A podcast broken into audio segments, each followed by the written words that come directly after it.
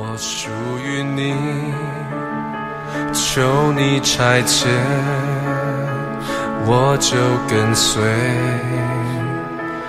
你说话，我就顺服，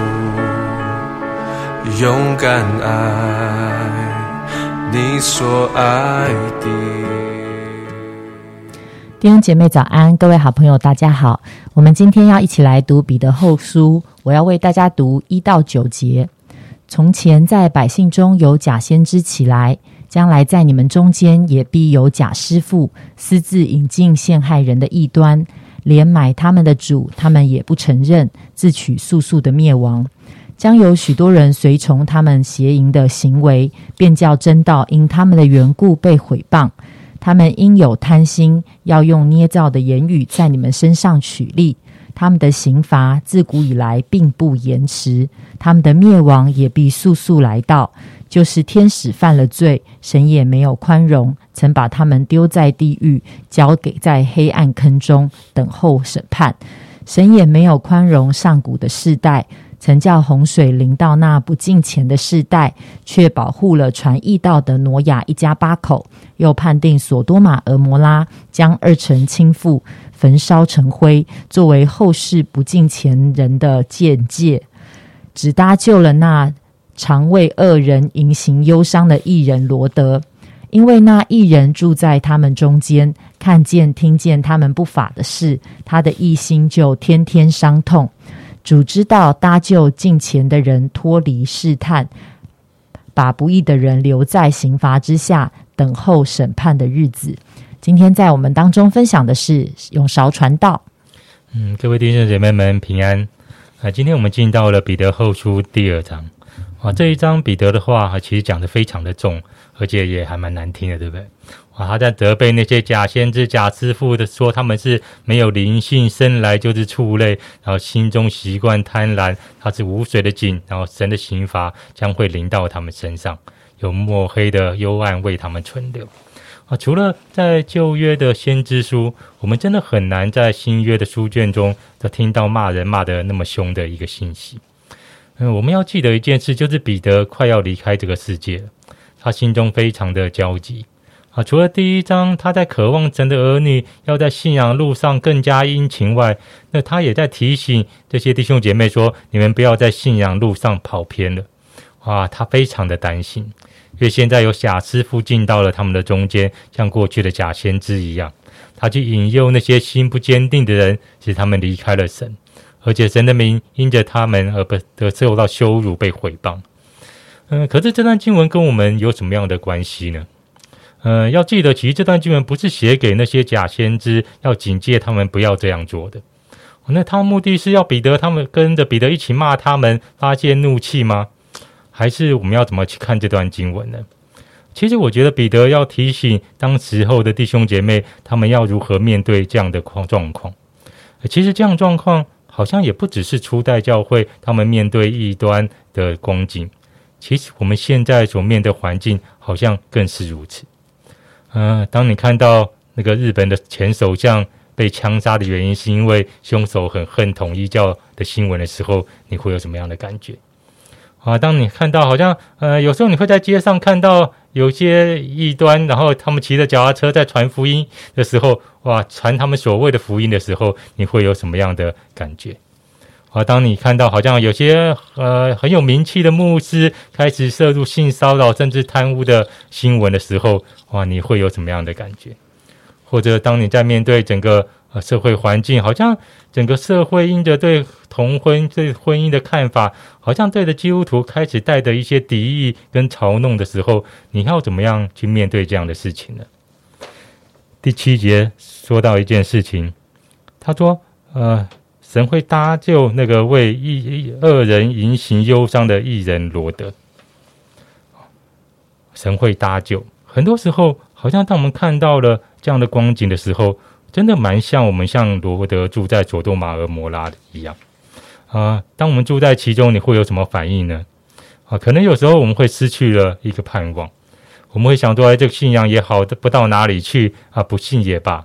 或者是我们想说，我们干嘛要那么认真呢？因为当我进钱度日的时候，就会遭遭受到逼迫。那我不要太进钱，跟大家一样就好了。有时候随波逐流，好像不要特意图形，还得比较安全一点。所以有时候我们会隐藏了自己那个基督徒的身份啊，不要让大家知道，或者大家都是这样做，反正就是嫉妒纷争，然后耍手段，追求财富名声。其实我跟着做。好像也没什么不行啊！这开始，索多玛和摩拉那个世界的价值观就开始影响到了我们的生活。所以在彼得在第一章的时候，他是提到说：你们要加上，你们要殷勤不断的加上。好像在这个时代中，其实我们反而要更多的不断的殷勤来追求、来认识神，并且这个认识是不会被停止的，是不会被这个时代的看法、价值观所缠累住的。我们要记得一件事情：我们是被神所拯救的人。我们已经脱离了这个败坏的时代之后，其实我们就加入到了神的阵营中，在面对一个属灵的征战。我们开始不断的与这个世代开始在摔跤，因为我们真的知道主会搭救那个近前的人脱离试探，不只是好像不面对刑罚，而是我们可以经历到神的得胜。当你是罗德在索多玛的时候，你会有什么样反应呢？啊，有时候我们会有另外一种反应，就是事不关己吧，啊，把自己关在家中，翻在教会的里面，啊，反正那么多的纷扰，看了就心烦，眼不见为净就好。但是在第七节、第八节，真的提到说，我们要为成为那个常为恶人言行而忧伤的人。啊，当你打开新闻，当你看到那么多不法的事情的时候，当你在公司看见那么多竞争跟诡计的时候，或者你在教会界听到了一些黑暗面的时候，啊，除了要保守我们的心不要跌倒之外，啊，我们更要带着个忧伤的心为这个时代来祷告。啊，我们不要把塞住自己那个怜悯的心肠，我们不要开始冷漠的去面对你所听见、所看见的。我们更不要只是成为一个评论家，开始批评论断，把自己当成了观众在旁边看戏而已。而是我们要开始把所看见、所听见的，我们用祷告开交托给神，因为敬虔就是开始我们俯伏在神的面前，我们的心与神的心开始对齐在一起。我们深深的体会耶稣的心肠，他渴望人回转而不是刑罚的心意，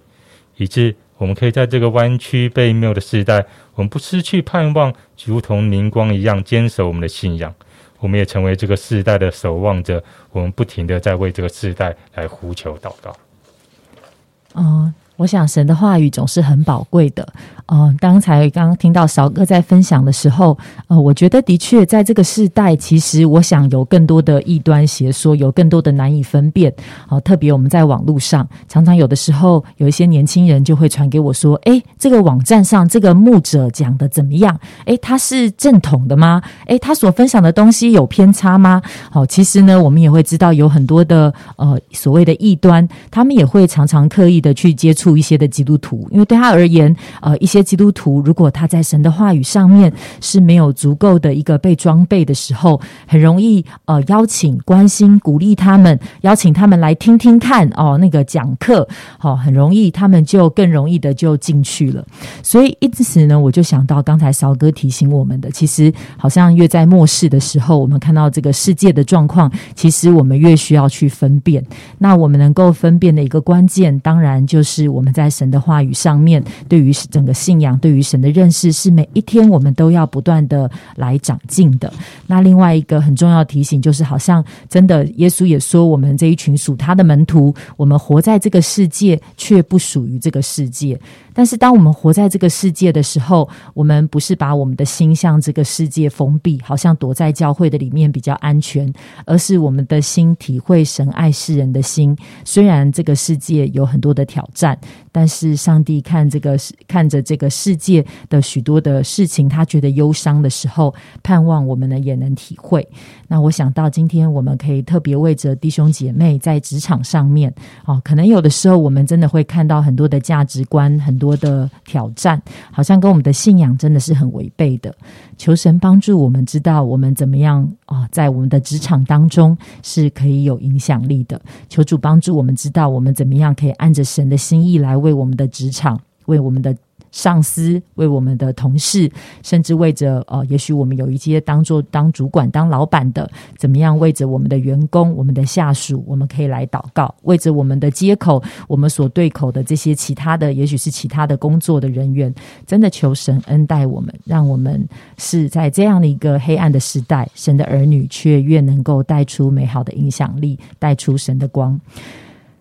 亲爱的主，我们的心深深的感谢你，主啊，因为真知道在这样一个黑暗的世代里，主啊，你呼召我们要成为光明之子，你呼召我们要成为光。主耶稣，因为你是世界的光跟生命的光，主啊，因此我求你恩待每一位弟兄姐妹，因着我们在那个职场，因着我们在所属的环境里，因着我们跟人的互动跟相交来往。主，我们可以把你自己而来的盼望跟光明带到这个世界。主也帮助我们知道怎么为着这世界来祷告。每天，当我们打开新闻的时候，主耶稣帮助我们可以体会你的心，从你的眼光来看这一些的新闻跟事情、人事物。谢谢爱我们的主，祷告奉主耶稣基督宝贵的名求，阿门。